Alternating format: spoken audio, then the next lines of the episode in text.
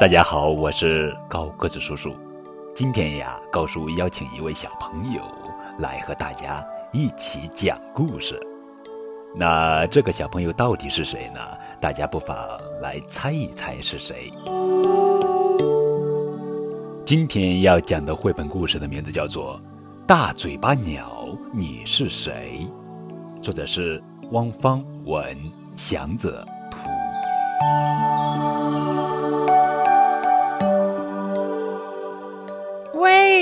嘴巴鸟，你是谁呀？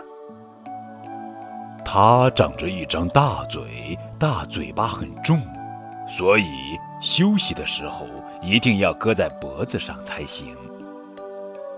哦，你会飞呀？你到底是谁呢？要去哪里？它的翅膀张开后大约有三米长，大概是三个小朋友手拉手那么长。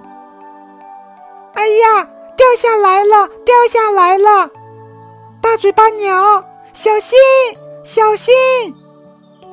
它喜欢从高空突然往下俯冲，速度快极了。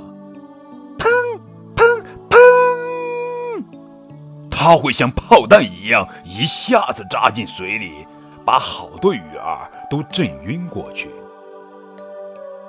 出来了，出来了！哇，你的嘴巴变得好大！